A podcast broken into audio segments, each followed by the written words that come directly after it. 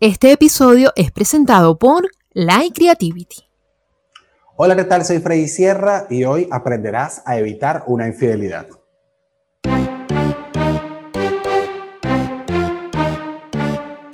Tu negocio en Internet.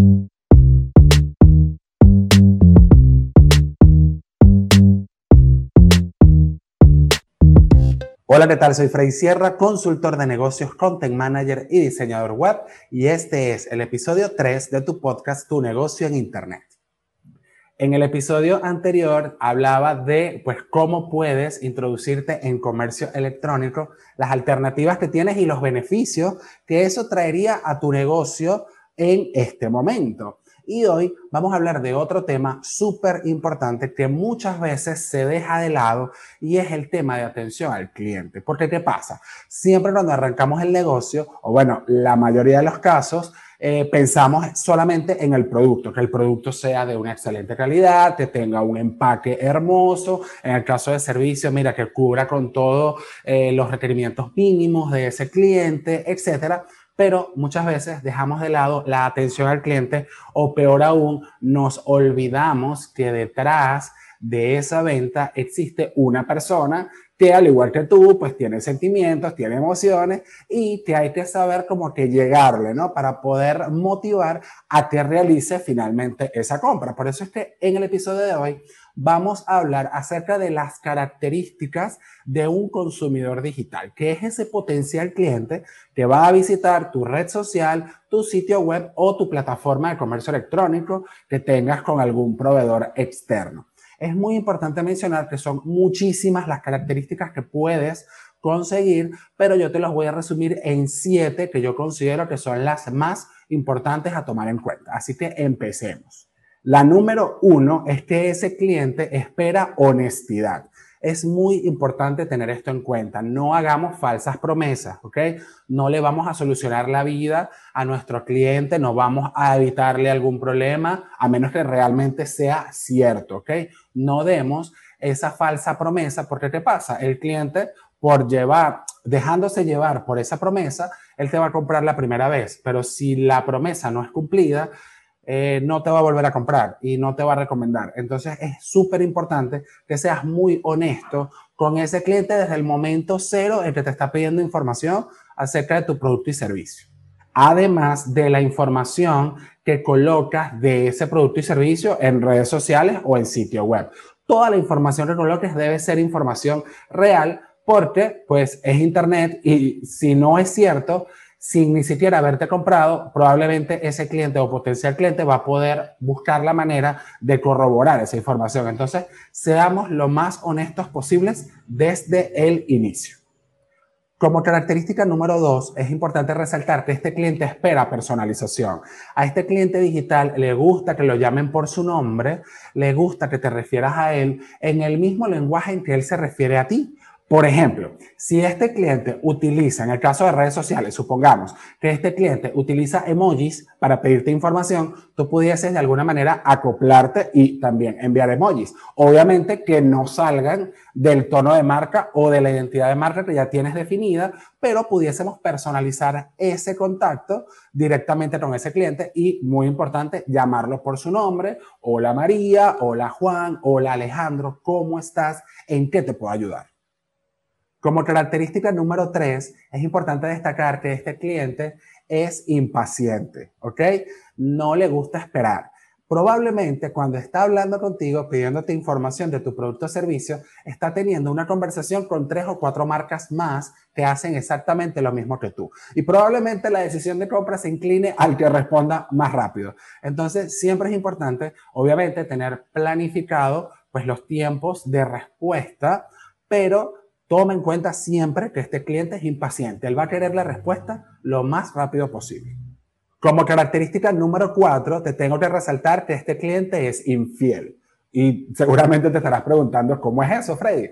Pues fíjate, es probable que este cliente ya te haya comprado antes, todo salió súper bien, seguiste la ruta de los cinco pasos para poder iniciar en el mundo del comercio electrónico, hiciste una buena postventa, que por cierto, si no sabes, cuál es la ruta para iniciar en el mundo del comercio electrónico, te invito a seguirme desde ya en mi Instagram, arroba soy Frey Sierra, donde vas a poder visualizar en Reels esa ruta paso a paso de esos cinco pasos. Entonces, supongamos que seguiste la ruta completa, hiciste una excelente postventa, pero luego viendo los estados de en la red social del cliente, resulta que hizo la compra de tu producto o servicio con otro proveedor.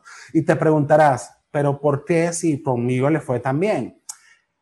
No necesariamente el cliente es infiel porque quiere. Muchas veces es porque se le olvidó, porque ya dejaste de estar en su radar y cuando tuvo nuevamente la necesidad, es probablemente eh, la competencia lo tenía más fresco que tu marca. Entonces, eso también es normal que pase. ¿Cómo podemos evitar una infidelidad? Y esa es la promesa que te hice al principio. ¿Cómo podemos evitar una infidelidad de parte de algún cliente que ya tengamos? Pues siempre tenemos que estar en el radar y parte de la postventa es justamente eso, preguntar, pues, cómo te pareció la oferta, qué te pareció, qué te gustó, qué no te gustó, obviamente para mejorar y manejar esa base de datos de clientes que ya tienes y puedas eventualmente sacar algún tipo de promoción o descuento para motivar que ese cliente siga estando contigo. Creo que el secreto fundamental aquí para que ese cliente no vaya a la competencia es siempre estar en el radar. Y ese es como que el resumen, ¿ok?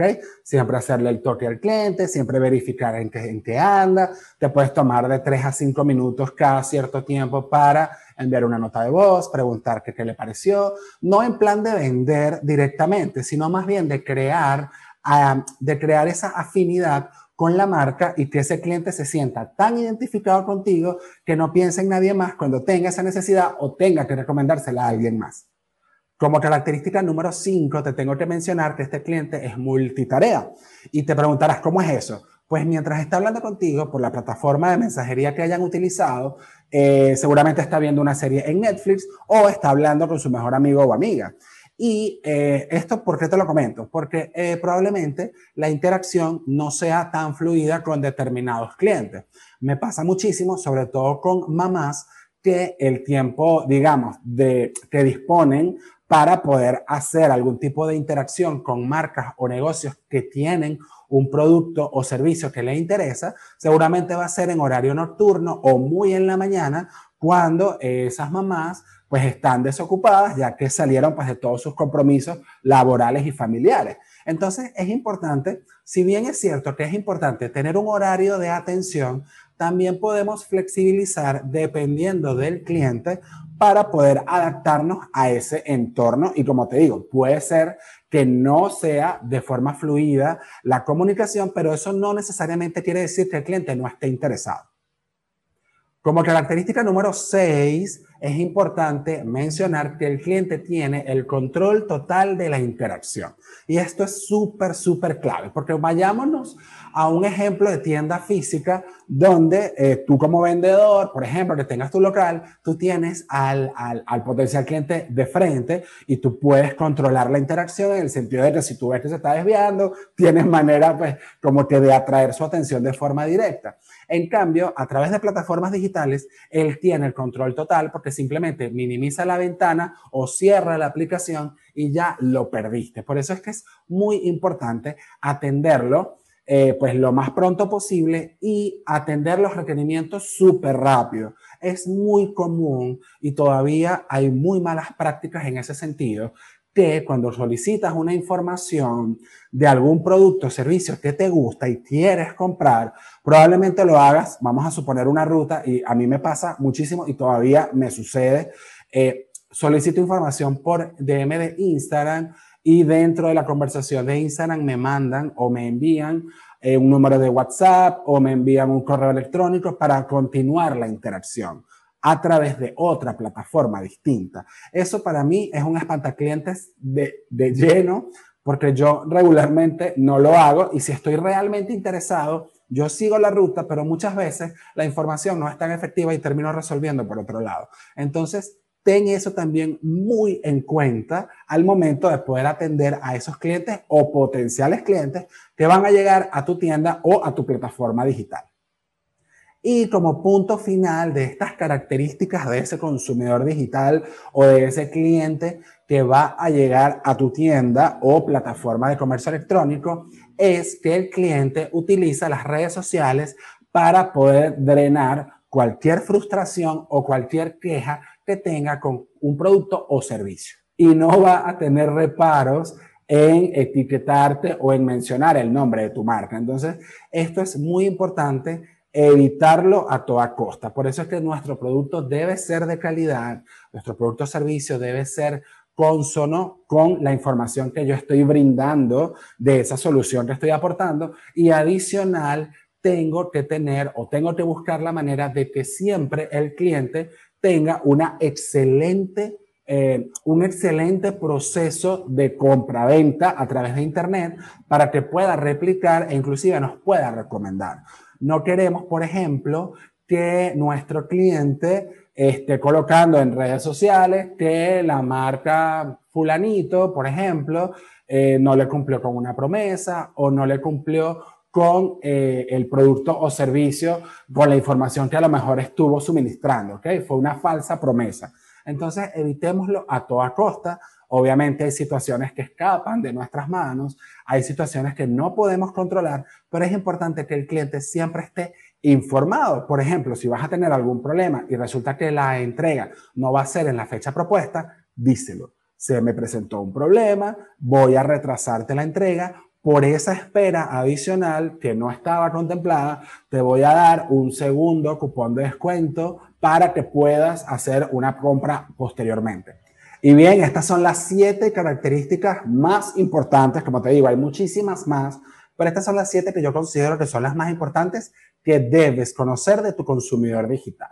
De esta manera terminamos el episodio 3 de tu podcast Tu negocio en Internet. Recuerda seguirme en Instagram si no lo has hecho, arroba soy Freddy Sierra, donde estoy compartiendo contenido relacionado con comercio electrónico. Y por aquí, si estás en YouTube, puedes suscribirte a este canal para que seas de los primeros en recibir la información. Y si me estás escuchando en cualquier plataforma de audio, también dale like y coméntame qué te pareció y de qué tema te gustaría conversar. En próximos episodios voy a tener invitados especiales, no se los pueden perder, así que nos vemos en la cita fija de todos los jueves para que descubras por ti mismo que tu negocio en Internet está más cerca de lo que imaginas.